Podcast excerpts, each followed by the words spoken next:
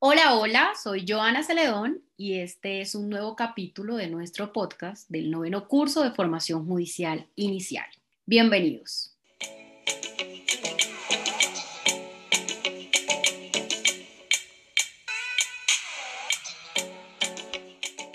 Hoy saludo al doctor Giancarlo Mejía, gerente general del proyecto. Doctor Giancarlo, bienvenido y muchas gracias por aceptar nuestra invitación y hacer parte de este espacio.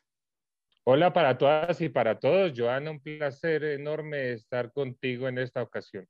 Muchas gracias, doctor Giancarlo. Y pues hoy hablaremos sobre la Constitución de Cúcuta, la cual fue expedida el 12 de julio de 1821. Y entremos en materia entonces, doctor Giancarlo, hablando sobre qué pasaba en Colombia en ese entonces, es decir, hace 200 años.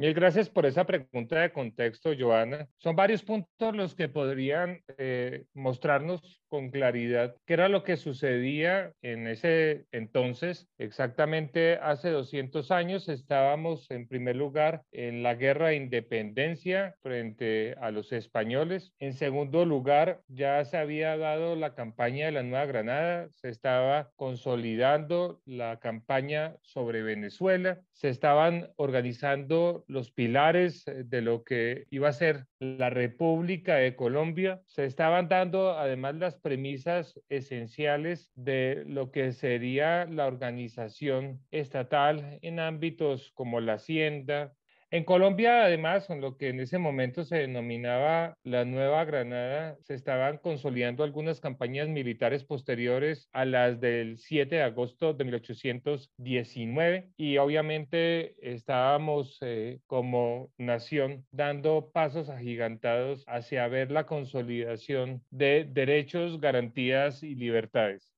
y cómo se llegó a Cúcuta precisamente. O sea, me causa curiosidad saber cómo cuáles fueron esos antecedentes que llevaron a hacer este evento tan importante en la ciudad de Cúcuta. Esa pregunta es eh, muy importante porque desde el punto de vista historiográfico es que se puede corroborar la importancia de Villa Rosario de Cúcuta bajo el entendido obviamente que estamos hablando de la Nueva Granada, otrora, y de la Capitanía de Venezuela. Y un punto central obviamente para los delegatarios de esos dos territorios, con la importancia además que había tenido históricamente, lo constituyó ese punto exacto en nuestra geografía que hoy es la capital del norte de Santander. Villa Rosario de Cúcuta es muy importante desde el punto de vista histórico, tanto para Colombia hoy en día como para Venezuela. Y en ese momento era un punto de encuentro más allá de lo que había sucedido en el Congreso de Angostura en 1819. Así que se trató de buscar un punto equidistante que también tuviera una repercusión desde el punto de vista simbólico, que además tuviera también una connotación desde el punto de vista militar por las campañas que se habían dado ahí previamente a la de 1819 y que pudiera concitar toda la atención de eh, unos y otros. Así que se decide en medio de esos dos nacientes estados hasta ese momento, eh, se decide hacer el Congreso con precisamente delegatarios tanto de la Nueva Granada como de Venezuela. Y se me ocurre ahora preguntar cuáles fueron esos personajes principales, por decirlo de alguna, de alguna manera, que intervinieron en esta promulgación de la Constitución. El Congreso de Villarrosario de Cúcuta, instalado el 6 de mayo de 1821, tuvo muchos eh, de los más importantes eh, jurisconsultos, economistas, militares eh, de las dos eh, naciones que se encontraban en el proceso independentista. Y ellos fueron convocados eh, precisamente por su representación, por lo que había simbolizado y lo que simbolizaban en ese momento para los dos países, además por obviamente toda la estructuración de una normatividad previa y por la importancia además que había tenido la, lo que se llama el Congreso Angostura en Venezuela en 1819. Así que eran figuras representativas de las dos nacientes naciones y que obviamente llegaron allá con un propósito inicial, buscar la unión, esa unión tan pretendida desde la configuración del panamericanismo, eh, la unión con varias eh, naciones para lo que sería el gran proyecto proyecto pensado de la Gran Colombia. Doctor Giancarlo, y tengo entendido que esta constitución estaba compuesta por 10 capítulos y 191 artículos, pero ¿cuáles fueron esas principales características de la constitución? Muy buena esa pregunta, Joana. Mira, nosotros recordamos muchísimo la constitución de Cúcuta 1821, no solamente porque crea la República de Colombia, lo que se conoce en la historiografía y en la sociología como la Gran Colombia, sino porque además nos da la identidad como Lo segundo es claramente una visión de un Estado liberal, de un Estado de derecho, de un Estado constitucional de derecho, de una democracia, y eso es un elemento primordial. Esa constitución abolió la esclavitud lenta y paulatinamente. En un tercer momento que es trascendental, acaba la Santa Inquisición, la saca totalmente de Colombia, da unas directrices a través de sus 191 artículos sobre la estructuración político-administrativa del Estado, muestra mucho desde la perspectiva de la República naciente, de una perspectiva centralista, que eh, digamos lo que ha sido un proceso eh, histórico, jurídico, político, sociológico de muchos debates en Colombia, debates que inclusive habían suscitado anteriormente en un periodo denominado la patria boba, la posición de algunos frente al federalismo, es decir, dividir los territorios dándoles mayor autonomía desde el punto de vista administrativo, judicial. Entonces, eh, empezó a crear también la constitución de Cúcuta una preocupación por el voto, por la importancia de ese voto, y aunque era un voto censitario, por lo menos eh, ya mostraba un hálito de una visión democrático. Y cuando hablamos de un voto censitario es que solamente podían votar algunas personas con unas características y claramente en ese concepto, y hay que mirarlo históricamente, pues sí era una constitución formada desde esa visión democrática de una, con una concepción patriarcal de la cual obviamente nos costó muchísimo salir a medida que iban pasando los años. Pero no solamente eso, la constitución de Cúcuta claramente divide el poder, señala la rama ejecutiva, señala la rama legislativa, cómo estaría integrada, señala también la rama judicial, crea algunos pesos y contrapesos, es decir, fija una estructura muy importante para una naciente eh, nación doctor Giancarlo, ¿y hay algún tipo de curiosidad? Es decir, como no sé, como un aspecto diferente o situación rara que se presentara con la promulgación de esta constitución en esa época? Sí, hay muchas. La principal y con la que uno pudiera comenzar anecdóticamente hablando es obviamente que este Congreso de Cúcuta fue dirigido por unas personas que eh, tenían grandes eh, debates internos entre ellos y fue instalado por una persona que es denominada para nosotros el precursor de la independencia y que sin embargo tuvo muchos enemigos en la corona española española y muchos enemigos dentro de la naciente nación. Eh, Antonio Nariño, el hombre que tradujo los derechos del ciudadano. Eso es lo primero. Lo segundo, a pesar de que se designa como presidente a Bolívar, quien termina administrando prácticamente eh, bajo la constitución de Cúcuta sería eh, Francisco de Paula Santander y Omaña. Eso no solamente es anecdótico, sino es importantísimo porque se marca el ADN del colombiano y lo que nos diferencia tanto de los venezolanos como de los ecuatorianos. Lo tercero que es muy curioso es que casi todo el mundo habla de la Gran Colombia, pero la Gran Colombia no fue un término jurídico. El término jurídico se llama República de Colombia. Ahí nos empezamos a llamar República de Colombia.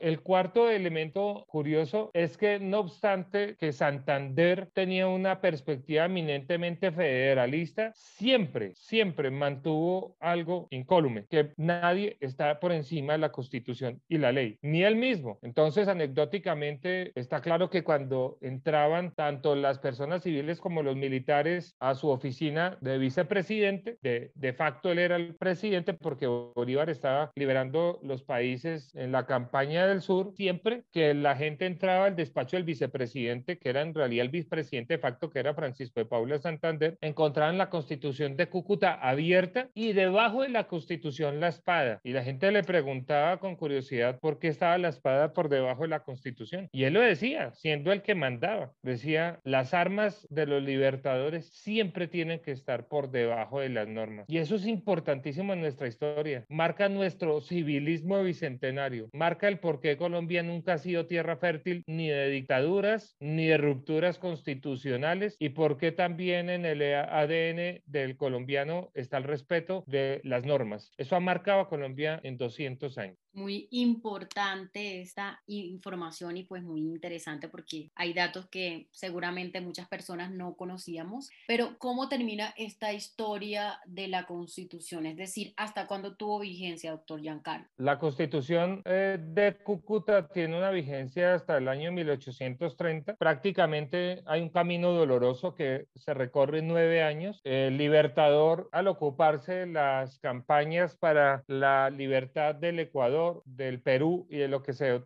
denominaba el Alto Perú, hoy en día Bolivia, pues obviamente permitió que la administración de esa República de Colombia eh, la tuviera Santander, pero como se generaron tres departamentos que eran Venezuela, la Nueva Granada, Cundinamarca y Ecuador, pues eh, presentaron una cantidad de choques inmensos y además intentonas para desconocer la constitución, tanto por el que regía el Ecuador, el general Flores, como por quien estaba en Venezuela el general Páez, que siempre trataron de desobedecer a Santander y Santander tuvo que empeñarse a fondo para mantener la unión de la República de Colombia bajo esa constitución. Segundo, cuando Bolívar llega a Bolivia, él permanece allí y lanza una propuesta de nueva constitución, la propuesta de la constitución boliviana, que fue ampliamente rechazada por todos nosotros. Entonces, al regreso de Bolívar, de Bolívar a Colombia, pues pues, obviamente se empezaron a dar unas luchas muy fuertes por la preservación de la constitución de Cúcuta o la imposición de las ideas con las que venía Bolívar después de ese proyecto de constitución boliviana. Hasta que en 1827 prácticamente eh, Bolívar empieza un periodo de dictadura y desconocimiento de la constitución de Cúcuta que conllevaría a una tragedia nacional eh, con la muerte, por ejemplo, de militares colombianos que habían sido héroes en la campaña libertadora, como José María Córdoba y alguien que en realidad es muy maltratado en la historia desde el punto de vista del olvido, el almirante José Prudencio Padilla, héroe de la batalla del lago de Maracaibo del 24 de julio de 1823, en donde en realidad ahí fue que se selló totalmente la independencia de Colombia eh, de los españoles. Y para los dos países, tanto para Venezuela como para Colombia, es el día de sus armadas. Así que constituye un eh, pináculo de la lucha por la libertad. Pues sí, el almirante Paella fue apresado y luego fue ajusticiado. Y el general José María Córdoba, defensor de la constitución de Cúcuta, pues fue pasado por armas en una batalla por haberse levantado a Bolívar, que ya había decretado la dictadura, había hecho una ruptura constitucional pues eso desencadenaría los hechos fatídicos de 1828, eh, la conspiración septembrina de la cual se acusó a Santander de estar detrás, se generaría un juicio muy polémico en la historia, se le condenaría a Santander, fue condenado a pena de muerte, el libertador cambia la pena de muerte por pena de destierro, él pasa muchos meses preso en Cartagena, en el castillo de Boca Chica, y allí escribe una de las piezas más importantes y desconocidas de la historia de Colombia, sobre apuntamientos para la historia de la Nueva Granada y Colombia, en donde él cuenta desde su perspectiva todo lo que pasó en esos años. Muere Bolívar en Santa Marta en 1830 y pues prácticamente Venezuela decide separarse de la República de Colombia, lo mismo hace Ecuador y termina lastimosamente la vida de la constitución de Cúcuta. Posteriormente al regreso de Santander existirá una nueva carta política y en ese interregno una transición y nosotros abandonamos el nombre de República de Colombia y nos volvemos a llamar República de la Nueva Granada.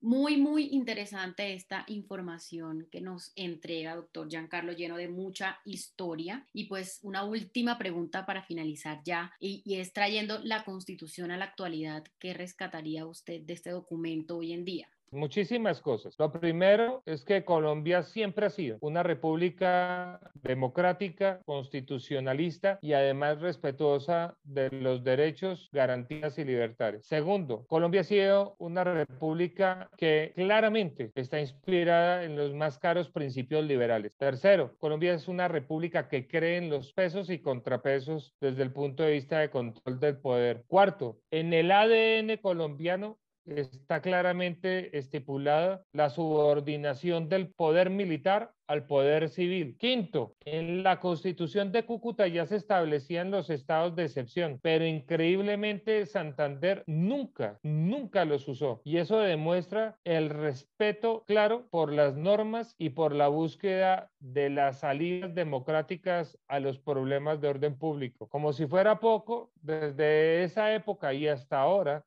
en las nuevas concepciones de nuestro constitucionalismo. Nosotros tenemos también un orden desde el punto de vista de la hacienda pública, un orden desde la perspectiva de cómo se administra justicia, un orden desde la perspectiva administrativa y un orden desde la perspectiva de ordenamiento territorial, que eso suscitan muchos debates alrededor de ella, sí, pero Colombia en los años incluso 80 y 90 del siglo anterior era considerada una de las pocas democracias de toda América, mientras básicamente en Latinoamérica el 90% eran dictaduras, regímenes autoritarios o cívico-militares, Colombia era una democracia y eso se le debe a la Constitución de Cúcuta de 1821.